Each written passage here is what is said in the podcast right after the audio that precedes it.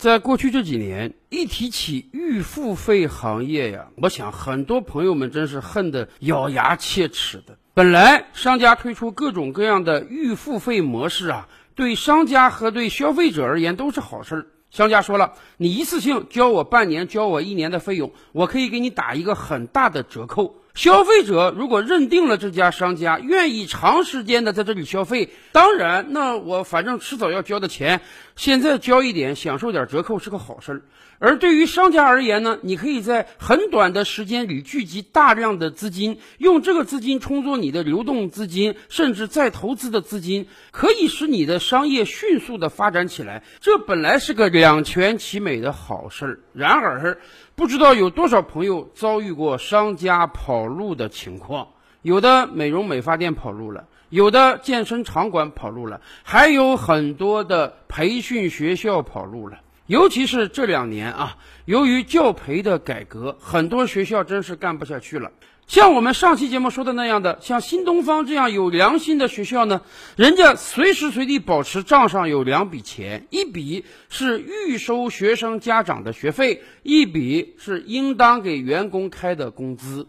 新东方的创始人俞敏洪说：“不管任何情况下，我账上必须趴上这两笔钱，这样即便遭遇到了系统性崩盘的风险，新东方也有足够的钱退赔给家长。”有足够的钱可以给员工开工资，可是大量的培训学校是做不到这一点的。所以在过往这两年，有很多家长是预告无门啊！我交了一年、交了两年的学费，学校突然倒闭了。不光学生家长上不了课，人家老师们都说我们的工资都好几个月没开了，社保公积金都没给交啊！培训学校是个系统性风险，因为这两年我们对教培大刀阔斧的改革，确实使很多培训学校生存不下去了。那么健身房呢？在过往这些年，不知道每个城市有多少个健身房跑路，以至于啊，从某种意义上讲，整个健身产业都被很多人彻底的做坏了。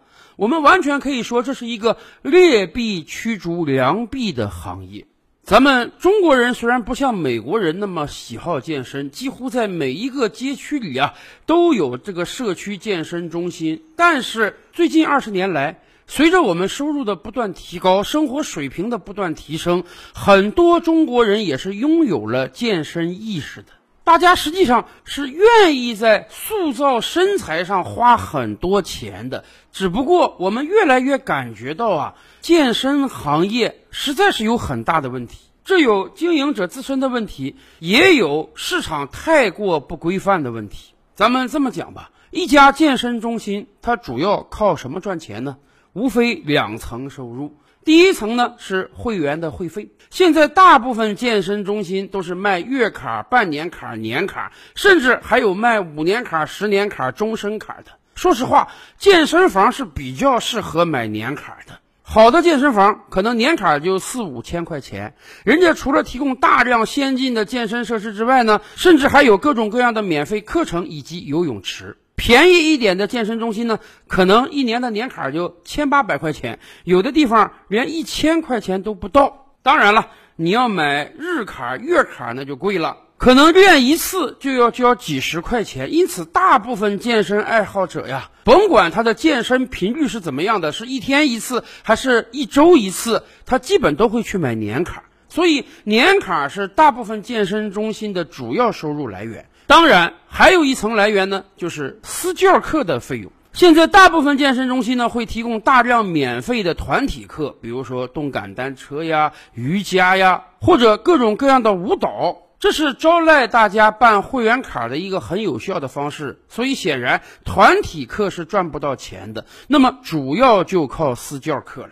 这个逻辑似乎是很对的，毕竟作为一个健身小白，面对那么多复杂的器械，也不知道自己到底应当锻炼哪一块肌肉，请一个私教，由师傅领进门，带自己慢慢修行，这是一个挺好的过程。欧美很多国家的健身房中也都有这个私教课，这是应当的。但是我们国家现在健身房中存在着一个很大的私教乱象，一方面私教课收费太高，另一方面很多私教本身他这个经验能力都极为不足。今天在一个好一点的健身房啊，人家的私教课动辄要五百人民币，哪怕次一点的健身房，人家都跟你说我们怎么地得三百起呀。你买一百节，可能才给你打一个八折。当然了，我们理解，对于很多健身房而言，私教课是他重要的收入来源。每一节费用都是由私教本人和健身房共同分享的，所以人家当然想定的价格高一点，多赚一些钱。可是大家不觉得这个价格有点离谱吗？美国大部分的社区健身房，它的私教课程啊，大概就是六十美元、八十美元一节。好一点的健身中心，它的私教课程也不过是一百美元一节。这个价格折算成人民币，你在美国上一节私教课，也就是几百块钱而已。好像比我国的私教课还要略高一点，但是大家不要忘了，美国的人均 GDP 超过六万美元，我国刚刚到一万两千美元。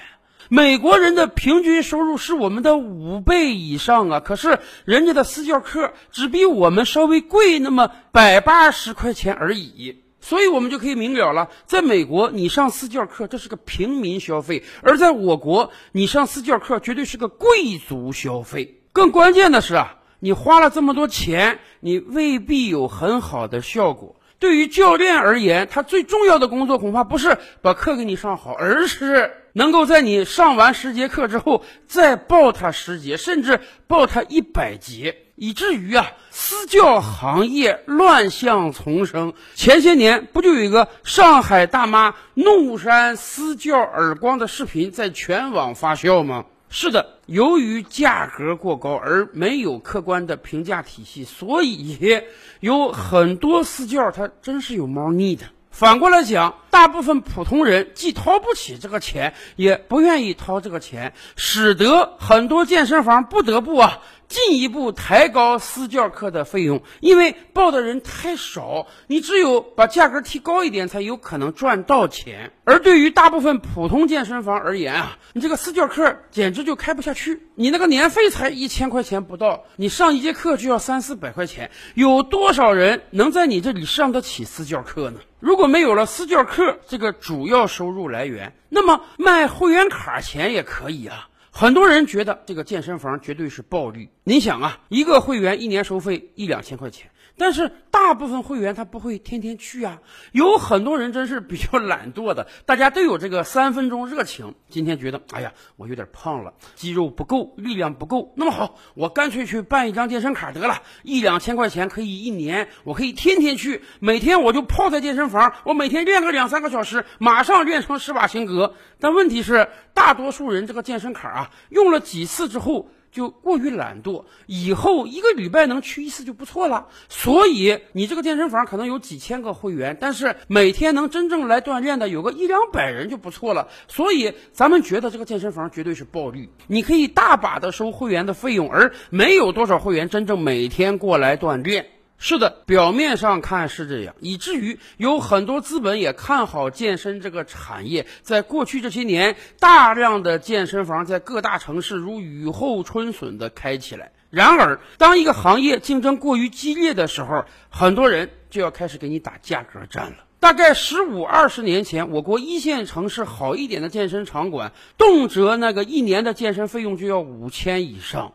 今天二十年后了，我们的收入比以往提升了三五倍之多，但是很多场馆这个健身卡的价格还是卖不上去，不但卖不上去，反而要大把的降价。今天真的很多地方健身房开业的时候，那个价格低到你都不敢想象，一年的健身费用还不到一千块钱。有时候你都想啊。这个老板靠什么赚钱？这么低的价格，营销都跟你说啊，你就全当每天过来洗一次澡嘛。然而没办法，当市场上出现了大量低价健身馆之后，你价格还高高在上，你就根本没法生存。甚至有很多开健身房的老板抱怨说，如果我的价格这么低的话，我绝对是成本不够的。而且我以往大量已经交费的会员，人家不干啊，凭什么我买卡的时候三千一年，你现在一千一年？但是反过来讲，很多低价健身馆，他一开始就是想把这个生意干好吗？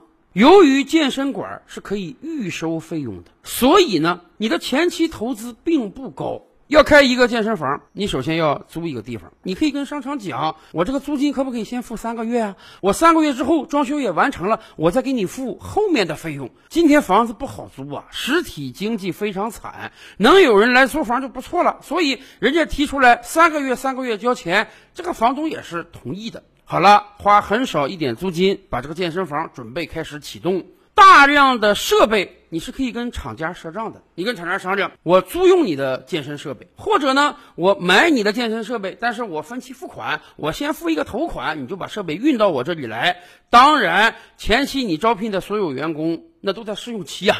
一方面工资低，另一方面你还可以略微有点拖欠，拖个一个月两个月再给人家开工资。现在找工作不好找，很多人也就认了。更关键的是，只要你这个健身场馆在装修期，你把门头打上了，你就可以开始收钱了。甚至有很多健身房会跟初始会员讲，我们这个健身房啊要装修两个月，两个月之后才开张。但是你如果现在就过来办卡的话，你算是我的创始会员，我可以再给你打一个狠折。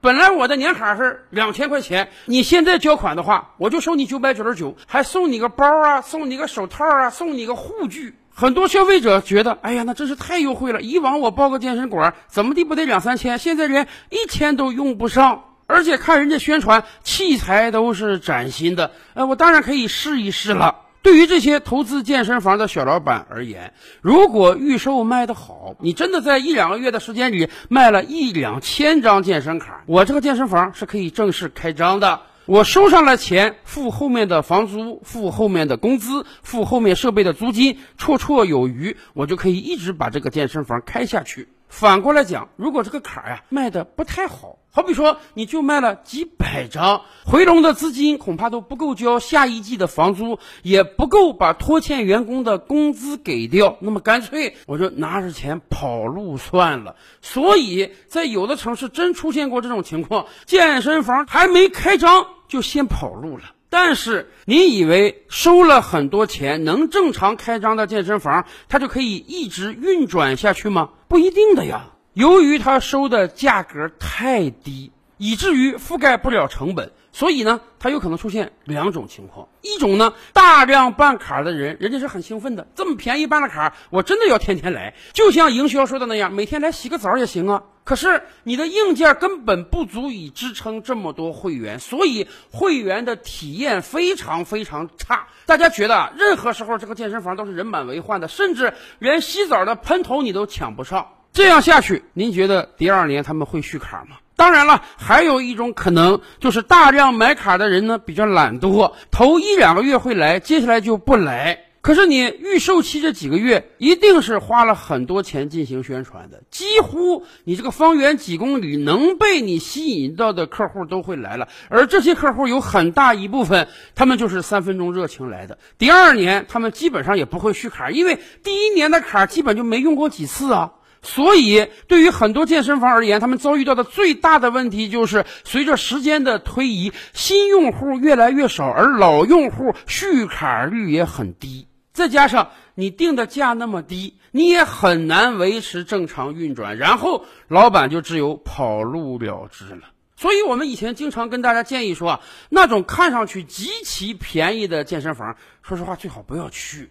因为它撑不了太长时间，而今天最麻烦的一个事儿在于啊，大量跑路的老板不但没有受到法律的严惩，反而由于他们跑路的比较早，甚至还赚到了一笔钱。以往有些老板跑路是实在经营不下去了，自己把钱都拿出来了，倾家荡产了，他没办法跑路。而今天有很多老板从一开始就设计好了，我来干这个健身房的目的就是捞一笔钱，赶快跑。而且，由于有这样健身房的存在，绝对是劣币驱逐良币啊！你想，那种正规的健身房定价稍微合理一点，两三千一年，甚至好一点的提供游泳池的四五千一年，他没法跟这些竞争啊！大量的消费者觉得，人家才卖不到一千块钱，你卖五千块钱，我为什么要选你呀？因为确实不一定收费高的健身房，他就不跑路。以至于恶性循环下来，越来越多的消费者不敢去健身房了，因为害怕他随时跑路。